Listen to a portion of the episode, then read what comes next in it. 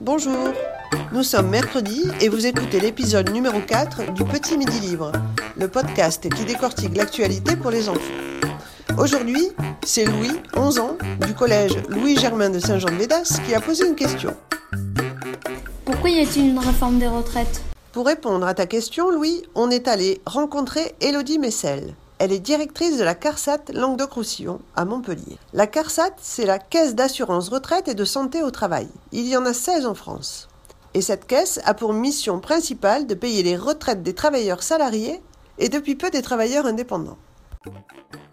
Alors la réforme des retraites, elle a pour but euh, tout d'abord de trouver l'équilibre financier de notre système de retraite en France.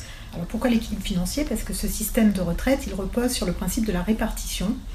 C'est-à-dire que les travailleurs d'aujourd'hui cotisent, une part de leur salaire est prélevée pour payer les retraites des euh, retraités d'aujourd'hui. À l'origine du système, en 1945, il y avait beaucoup de travailleurs qui cotisaient. En 1964, 4 personnes cotisaient pour un retraité. Aujourd'hui, on est à 1,4 personnes pour un retraité.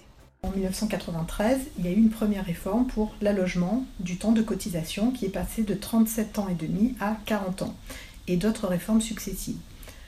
Un point sur la réforme actuelle qui fait aussi débat, c'est le fait de vouloir créer un système universel de, retraite, c'est-à-dire qu'initialement on avait plusieurs euh, régimes de retraite en fonction de, des catégories socio-professionnelles.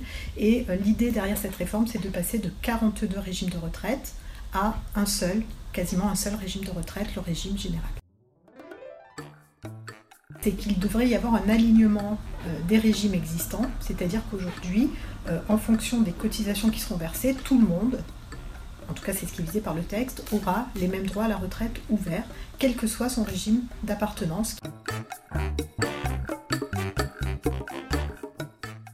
Qu'est-ce que c'est la réforme des retraites à points c'est le fait d'aligner également les euh, retraites de base et les retraites complémentaires. Alors notre système de retraite en France a aussi cette spécificité d'avoir plusieurs niveaux de cotisation.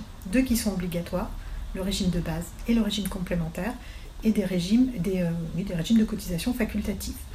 Retraite de base et retraite complémentaire étaient euh, jusqu'à présent sont gérées différemment.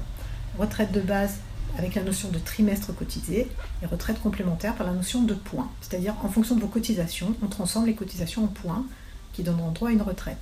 Et cette réforme vise à tout passer par un système de points, c'est-à-dire euh, quelle que soit la cotisation base ou complémentaire que vous aurez effectuée, euh, ce sera transformé en points.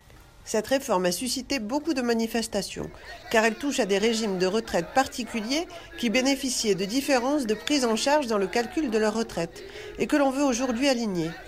La crainte des personnes, c'est d'avoir une pension diminuée ou d'avoir des conditions d'accès à la retraite moins favorables.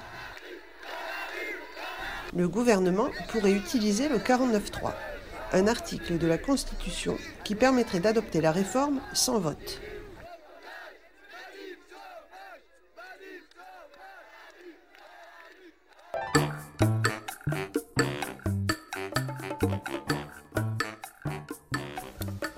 Dernière question, Elodie Messel.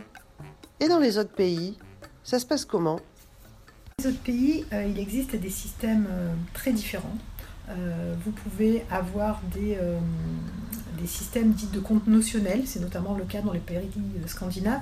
C'est pas tout à fait l'objet de la réforme actuelle. C'est le fait de dire on passe en points effectivement et on, on calcule en fonction de l'espérance de vie d'une génération euh, le moment du départ à la retraite. Mais vous avez également beaucoup de pays où il y a très peu de systèmes de retraite et où euh, ça se passe comme avant la Seconde Guerre mondiale en France, c'est-à-dire que dès lors que vous avez atteint un âge qui vous empêche de travailler, bah, vous devez bénéficier d'une solidarité nationale ou familiale, mais en tout cas où il n'y a pas de système contributif comme le nôtre.